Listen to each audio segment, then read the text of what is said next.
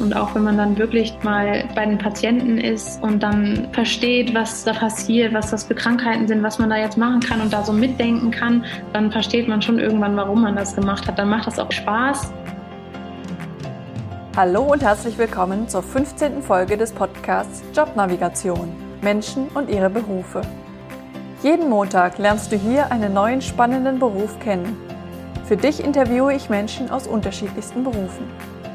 Mein Name ist Anni Nürnberg und mit meinem Unternehmen Jobnavigation unterstütze ich Menschen dabei, den Beruf zu finden, der zu ihnen passt.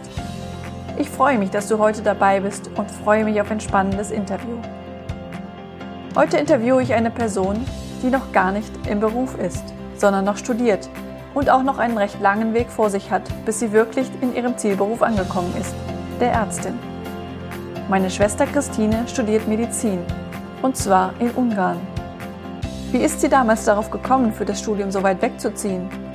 Wie unterscheidet sich das Studium dort vom Medizinstudium in Deutschland? Was reizt sie am Beruf der Ärztin? Das und mehr erfährst du gleich von Christine in der heutigen Folge dieses Podcasts. Ich freue mich sehr auf das nächste Interview. Heute spreche ich mit einer anderen Schwester von mir, nämlich mit Christine, die Medizin studiert. Und zwar nicht in Deutschland, sondern spannenderweise in Ungarn.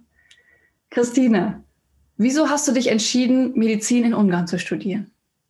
Ja, das war eigentlich eine ganz einfache Entscheidung, beziehungsweise die habe ich nicht 100% selbstständig getroffen, sondern es war einfach so, dass mein Abi zu schlecht war, als dass ich in Deutschland hätte studieren können.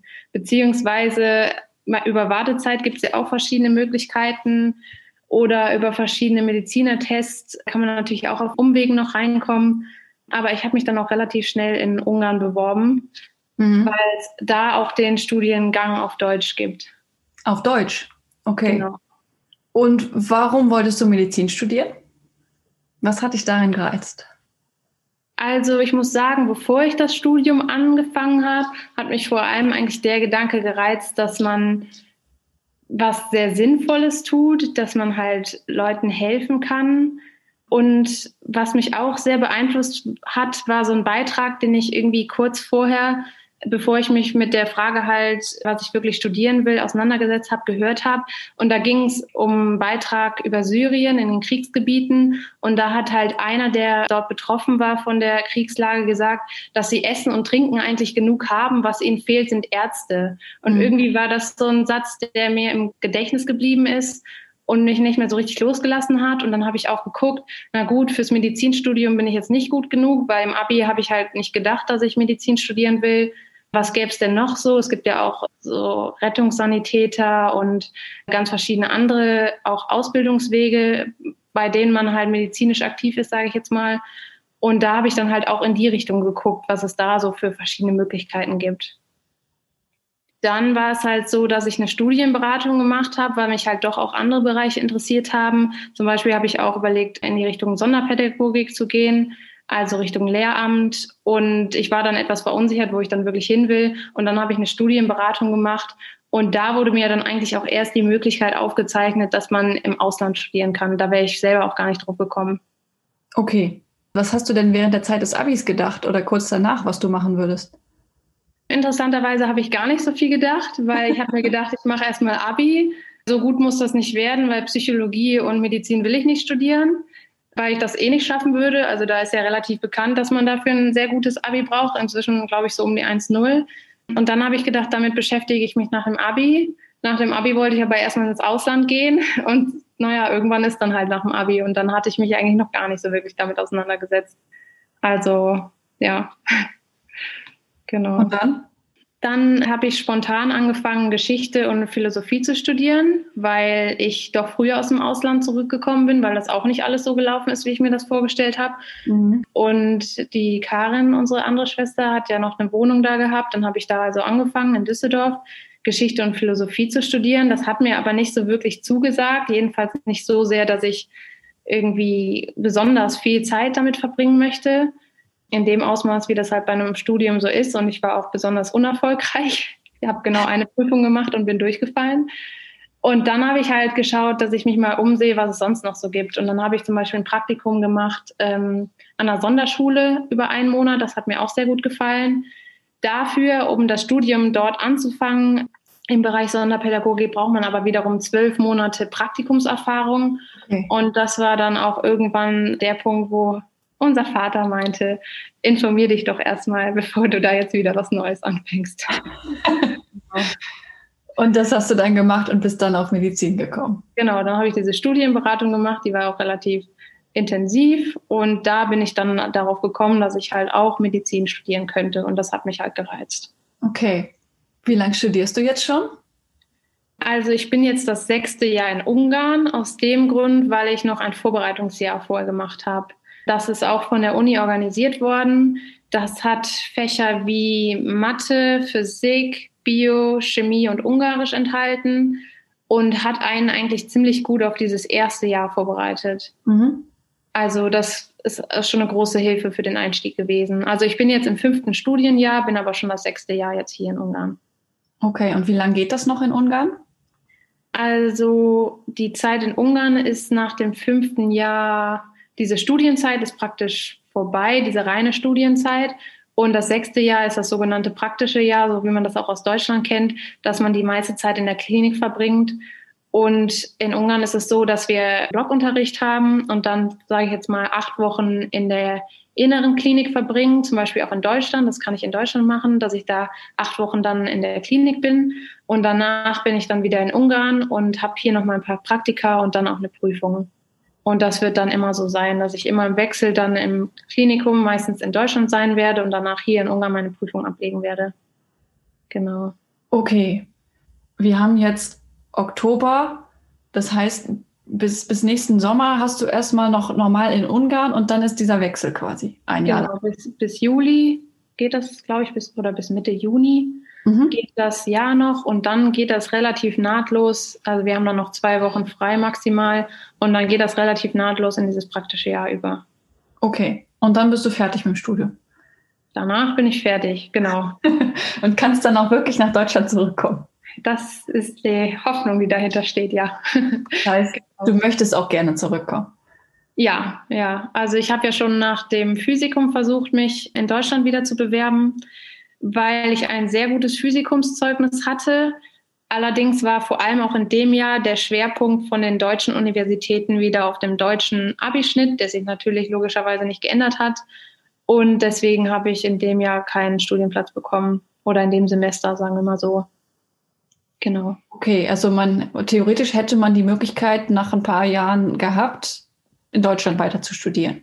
Ja, genau. Aber meistens haben die Leute, die doch das bessere Abi haben, die bessere Chance. So bis 1,7 hat man ganz gute Chancen. Mein Abi ist 2,0. Okay. Also dementsprechend, genau. Und in dem Semester wurde auch nicht wirklich viel aufs Physikumszeugnis geguckt. Und deswegen bin ich da jetzt nicht reingekommen über meinen Physikumsschnitt. Mhm. Und das Studium ist komplett auf Deutsch? Ja, also die Ungarn bieten das hier praktisch auf Deutsch, auf Englisch und auf Ungarisch an. Und ich war ja die ersten zwei Jahre in Szeged, da ging es dann nur auf Deutsch. Und deswegen bin ich dann auch nach dem zweiten Jahr nach Budapest gewechselt, damit ich weiter auf Deutsch studieren kann. Mhm. Und was magst du am Studium? Also ich mag tatsächlich diesen naturwissenschaftlichen Bereich sehr gerne. Das hätte ich vorher auch nicht so gedacht, weil ich auch in der Schule nicht so viele Berührungspunkte damit hatte, beziehungsweise unglaublich schlecht war in Naturwissenschaften. Aber das finde ich doch auch inzwischen eigentlich mit am spannendsten, weil der Körper ist meiner Meinung nach wie so eine eigene kleine Welt und es gibt einfach so viele Mechanismen und Kompensationsmechanismen auch vor allem bei Krankheiten und ich habe auch das Gefühl, je mehr man sich damit beschäftigt, desto mehr Fragen hat man eigentlich, weil man auch merkt, wie viel man nicht weiß. Und man liest auch ganz oft in Lehrbüchern oder im Internet, da ist der genaue Pathomechanismus jetzt nicht bekannt, aber man vermutet und es gibt diese drei Hypothesen und dann geht das so weiter. Aber ich finde das halt hochspannend, dass man so sich da so reinfuchsen kann, wie der Körper so funktioniert und was passiert, wenn es nicht so gut funktioniert. Das ist echt irgendwie wie so eine eigene Welt. Also da gibt halt auch keine Grenzen, was halt manchmal das Problem ist, weil man könnte sich tot lernen. Also man kann es auch. Ähm, aber es macht es halt auch irgendwie spannend, weil es immer weitergeht und die verschiedenen Bereiche auch dann doch sich wieder überschneiden. Dann denkt man irgendwie, man bräuchte nach der Vorklinik nie wieder Physik. oder Bio und es kommt dann doch irgendwie wieder und man denkt, verdammt, da hätte ich dann doch mal besser aufpassen sollen oder so. Oder die Gesetze haben doch ihre äh, Richtigkeit. Ja, aber man kann halt auch nicht alles können. Ne? Und kannst du abschätzen, ob sich das Studium in Ungarn von dem in Deutschland unterscheidet? Also das, was wir eigentlich immer so gesagt bekommen als Feedback, wenn wir jetzt zum Beispiel in deutschen Kliniken sind. Also ich zum Beispiel kriege eigentlich immer ein ganz gutes Feedback. Also die Ärzte sind eigentlich immer ganz zufrieden. Das Praktische ist natürlich hier so ein bisschen schwieriger, gerade wenn man, also mein Ungarisch ist zum Beispiel jetzt nicht so hervorragend mit dem Patientenkontakt. Das ist natürlich schon etwas, was mir fehlt. Das habe ich dann auch in einer, in einem Praktikum im, im Krankenhaus in der inneren Medizin festgestellt, wo halt diese Anamnese, Befragungen ganz wichtig sind. Und sowas habe ich halt noch nie wirklich geübt gehabt. Und dann habe ich halt auch gemerkt, ich weiß gar nicht, womit man anfängt. Ich weiß gar nicht, was ich die Patienten fragen soll, was wichtig ist. Ja. Und ich habe dann die Hälfte vergessen. Also so dieses Praktische, das ist wahrscheinlich in Deutschland einfach auch einfacher, wird vielleicht auch mehr ähm, unterrichtet. Ich glaube, das ist dann vielleicht so der Unterschied. Okay. Und du sagst, du sprichst nicht so gut Ungarisch, aber kommst trotzdem in Ungarn klar. Ja, genau. Also in der Vorklinik ist es eigentlich gar kein Problem. Ich hatte auch Ungarisch Unterricht, bis ich halt ins dritte Jahr gekommen bin ja, da hat man ja eigentlich wenig Kontakt mit den Patienten. Man lernt halt sowas wie Biophysik und Chemie und da ist es halt relativ egal. Jetzt in der Klinikzeit, man merkt es halt schon immer wieder, vor allem es wird teilweise schon verlangt, dass man an Anamnesegesprächen teilnimmt, also die Patienten befragt und auch natürlich so körperliche Untersuchungen macht. Da kommt man natürlich schon schnell an seine Grenzen, wenn man die Sprache nicht spricht. Und es ist auch unangenehm dann teilweise, also wahrscheinlich sowohl für den Patienten als auch für uns.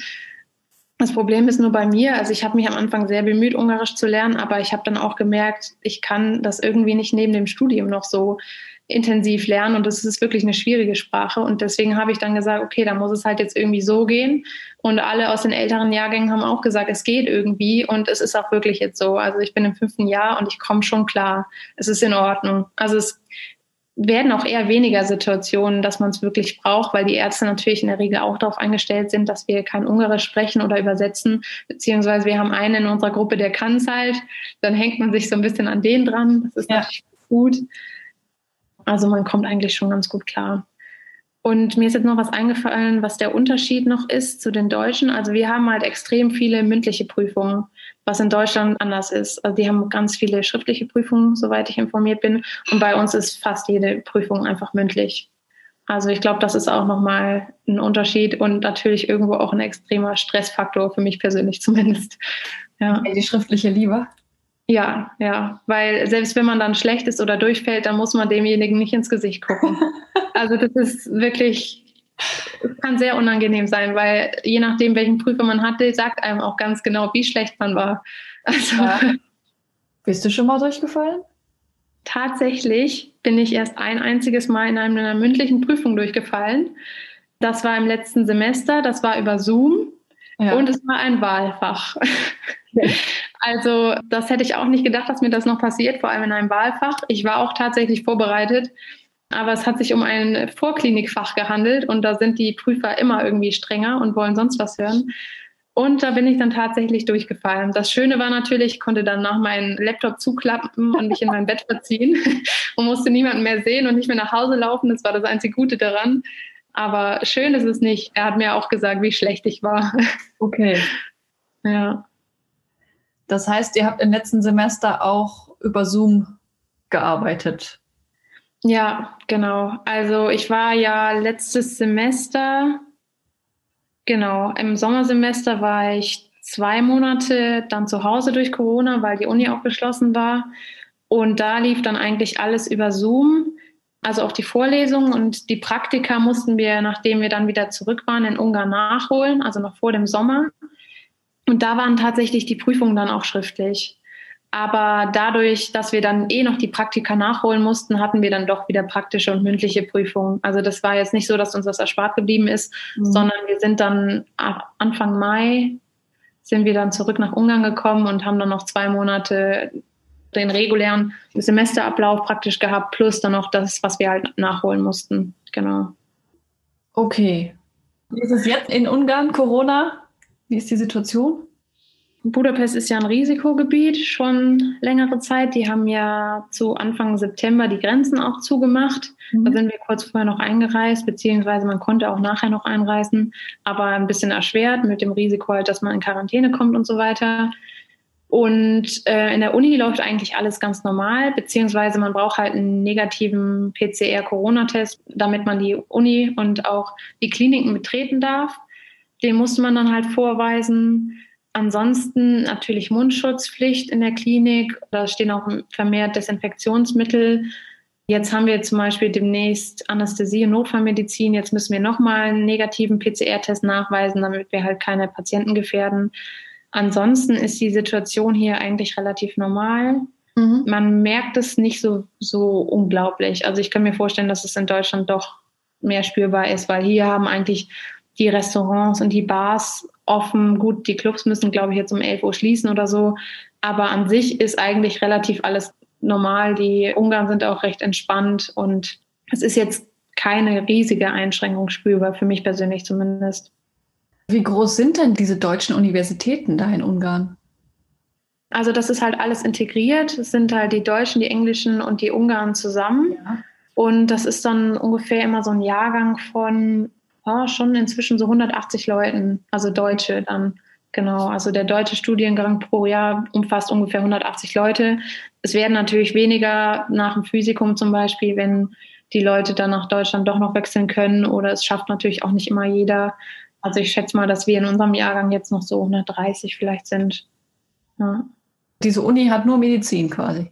Ja, das ist die Semmelweis Universität und die ist für Mediziner, beziehungsweise es gibt da noch Zahnmedizin und Pharmazie und Tiermedizin sind, glaube ich, auch noch dabei. Ja. Da haben die ja eine gute Marktlücke gefunden. Ja, auf jeden das Fall. Das wird wahrscheinlich auch bezahlen, oder? Ja, das kostet, genau. Wie viel kostet sowas? Das wechselt natürlich. Die Studiengebühren steigen immer an. Also als ich angefangen habe, hat so ein Semester ungefähr 6.500 Euro gekostet. Inzwischen sind wir bei ungefähr 7.200, wobei ich glaube, die neuen Jahrgänge bezahlen jetzt sogar noch mehr. Mhm. Also das steigt schon an, die Kosten. Also die ja. Ungarn wissen das schon. Ja. Wie sind dann die Lebenshaltungskosten in Ungarn? Es kommt darauf an, wo man wohnt. Also in Szeged zum Beispiel war das Wohnen auf jeden Fall sehr günstig. Da haben wir eine WG zum Beispiel zu dritt gehabt und wir haben 300 Euro kalt gezahlt zu dritt. Also ich habe ungefähr 100 Euro gezahlt an Miete. Das war natürlich sehr günstig. Das war aber auch wirklich schon ein Schnapper. Also das war jetzt auch nicht unbedingt Standard. Äh, hier in Budapest ist es schon ein bisschen anders. Da zahlt man dann kalt zum Beispiel jetzt wohne ich in der WG, da zahlt man dann schon so an die 400 Euro auch. Also, also 400 Euro kalt so in etwa. Natürlich kann man auch ein bisschen günstiger kommen, wenn man dann zu dritt wohnt oder wie auch immer oder weiter außerhalb. Ich wohne jetzt auch sehr zentral in Budapest. Also es gibt Kliniken, die erreiche ich innerhalb von fünf Minuten.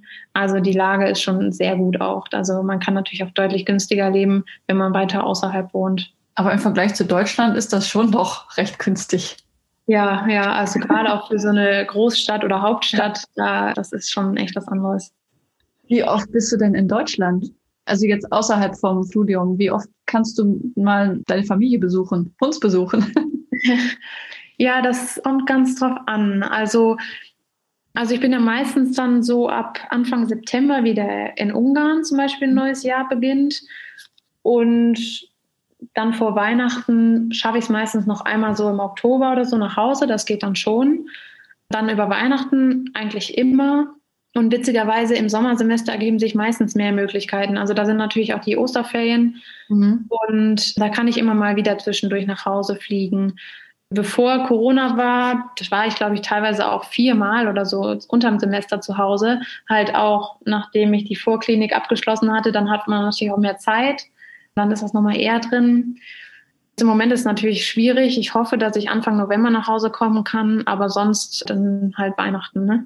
Also es kommt ja. immer so ein bisschen auf die Situation an, auch auf das, was man gerade so alles lernen muss und was ja. so ansteht. Meistens kann man es doch irgendwie einrichten. Was du bisher so erzählt hast, hört es sich so an, als wäre das schon ziemlich viel zu pauken und zu lernen. Ja. So. Ja, also vergleichbar mit dem, was man auch in Deutschland vom Medizinstudium kennt.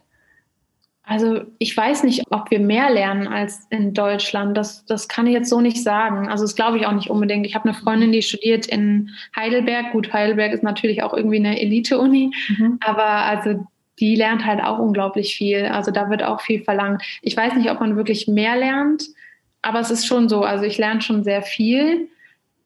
Aber das ist auch so ein bisschen mein Anspruch, weil ich möchte auch viel lernen, also weil ich auch verstehen möchte, was wir halt durchnehmen an Stoff und da muss man dann meistens auch mehr Zeit investieren. Es gibt natürlich auch hier Leute, die haben eine ganz entspannte Zeit. Also das muss man halt auch dazu sagen. Die ähm, finden dann vielleicht einen anderen Weg, irgendwie günstiger durch die Prüfung durchzukommen oder nehmen es halt nicht ganz so genau. Aber wenn man es doch recht genau nimmt und irgendwie was mitnehmen will und auch immer diese ganzen Zusammenhänge verstehen will, was ja. also es ist halt auch ein komplexes Fach, dann muss man halt schon recht viel Zeit investieren, meiner Meinung nach. Ja. Okay. Und du tust das dann auch? Ja, also ich muss sagen, ich weiß gar nicht, warum das so ist, aber ich kann mich eigentlich ziemlich gut motivieren, ja. weil es mir meistens Spaß macht. Also ich habe auch selten ein Fach, wo ich sage, boah, da habe ich jetzt überhaupt keine Lust drauf, sondern irgendwie kann ich doch jedem irgendwas abgewinnen und dann setze ich mich halt hin und lerne das. Also meistens natürlich kurz vor der Prüfung habe ich auch irgendwann keinen Bock mehr. Und wenn ich sehe, ach, der ist jetzt gerade im Urlaub oder so, dann wäre ich natürlich auch lieber im Urlaub. Also so bin ja. ich jetzt auch nicht. Aber an sich muss ich sagen, da habe ich gar keine Probleme, mich eigentlich mit hinzusetzen und zu lernen. Ne? Also würdest du im Nachhinein auch sagen, dass es die richtige Entscheidung war, Medizin zu studieren? Also inzwischen glaube ich schon. Mhm. Es gibt natürlich immer, das ist natürlich immer die Frage, wann man sowas gefragt wird. Wenn man das einen Tag vor der Prüfung gefragt wird, dann sagt man so auf jeden Fall, nein, das war nicht die richtige Entscheidung, es ist schrecklich, ich möchte aufhören, ich möchte nach Hause fahren und nie wieder was davon hören. Aber gerade wenn man dann in die Klinik kommt, finde ich, also die Klinikzeit meine ich vom Studium, dann merkt man irgendwie, warum man das macht. Und auch wenn man dann wirklich dann mal bei den Patienten ist und dann versteht, was da passiert, was das für Krankheiten sind, was man da jetzt machen kann und da so mitdenken kann, dann versteht man schon irgendwann, warum man das gemacht hat. Dann macht das auch irgendwie Spaß mhm. und dann weiß man auch, warum sich die ganzen Stunden gelohnt haben. Da würde ich dann schon sagen, das war eine gute Entscheidung. Aber es ist, es ist halt kein Zuckerschlecken, deswegen kann man das, glaube ich, nicht unbedingt an jedem Tag so sagen. Du hast deine Prüfung gestern schon überstanden, von daher bist du vielleicht heute. Ja, genau, heute bin ich sehr gut drauf, genau. Ja, und heute hatte ich ein Gespräch mit meinem Diplomvater, beziehungsweise komme jetzt mit meiner Diplomarbeit weiter. Mhm. Also das war ein sehr guter Tag. Okay, dann habe ich ja den richtigen Tag erwischt. Ja, auf jeden Fall, auf jeden Fall. Weißt du denn schon, in welche Richtung es dich zieht aus der Medizin? Also es war lange Zeit ein gähnendes schwarzes Loch und ich hatte irgendwie so gar keine Ahnung. Das ist einen natürlich dann auch irgendwann beunruhigt, weil man denkt, okay, jetzt studiere ich schon sehr lange und es ist bald zu Ende. Ja. Was mache ich jetzt? Und tatsächlich der letzte Block, den wir hatten, war Gynäkologie und Geburtshilfe mhm. und das hat mir schon sehr gut gefallen. Okay. Das fand ich richtig, richtig interessant und das hat mir Spaß gemacht. Und das ist auch ein Fach, was sehr weitläufig ist, weil man also auch von den Patienten, natürlich sind das alles Frauen, kann man jetzt sagen, mhm. aber es sind halt junge und alte Frauen und gesunde und kranke Frauen. Dann kommt natürlich noch in der Geburtsheilkunde dazu, dass halt Kinder geboren werden. Mhm. Dann hat man so diesen urogynäkologischen Bereich, also wo es auch Richtung Blasenprobleme oder Blasenentzündung geht. Dann mhm. hat man natürlich auch Krebserkrankungen. Dann hat man aber auf der anderen Seite auch wieder diese ganzen Verhütungs- wie sagt man, diese Thematiken, also auch mit dieser hormonellen Einflussnahme. Dann hat man die Geburtsheilkunde, wo es natürlich alles darum geht, ein gesundes Baby auf die Welt zu bringen und so. Also es ist halt sehr vielschichtig, dieser Bereich. Das fand ich ganz cool. Ja. Und man hat natürlich auch die diagnostische Komponente und aber auch zum Beispiel chirurgische Aspekte. Also das ist schon echt ganz cool. Hört sich interessant an. Und ja. im, im praktischen Jahr, nächstes Jahr, kannst du dann solche Interessensgebiete weiter vertiefen. Ja, genau. Also bei uns ist es so, das ist auch ein Unterschied zu Deutschland, dass unser PJ so in etwa zehn Teile aufgeteilt ist und in Deutschland sind es nur drei. Mhm. Und die sind eigentlich fest vorgegeben. Und ein Teil, das sind sechs Wochen, die kann man sich dann nochmal frei aussuchen. Ach so. Mhm. Aber dadurch ist es halt zum Beispiel so, dass man in viele Bereiche natürlich einen Einblick bekommt. Mhm. Also nicht nur in drei, sondern in halt zehn Stück. Und sich halt auch nochmal in dem Fach, was einen vielleicht am meisten interessiert, dann nochmal auch nochmal umgucken kann. Das ist echt eine ganz gute Sache, denke ich eigentlich, dass man auch so ein bisschen nochmal einen Einblick in andere Bereiche bekommt, zumindest das mal gesehen und gehört hat. Also ich denke, das ist eigentlich gar nicht schlecht. Mhm. Okay. Und wenn du jetzt quasi mit dem praktischen Jahr fertig wärst und sagst, ja, dieser Bereich Gynäkologie, Geburtshilfe, das ist mein Bereich, dann bist du ja immer noch nicht Frauenärztin, oder? Nee, ich bin also nach dem Studium bin ich Ärztin. Mhm. Und wenn ich noch einen Doktor mache, dann habe ich sogar einen Doktortitel. Aber vom Fachbereich her bin ich halt dann noch gar nichts, sondern den suche ich mir halt dann aus. Und dann mache ich meinen Facharzt, der geht in der Regel so in etwa fünf Jahre. Und in der Zeit bin ich halt Assistenzärztin, sobald ich da anfange. Okay, dann in der Klinik oder gibt sowas dann auch in der Praxis oder so?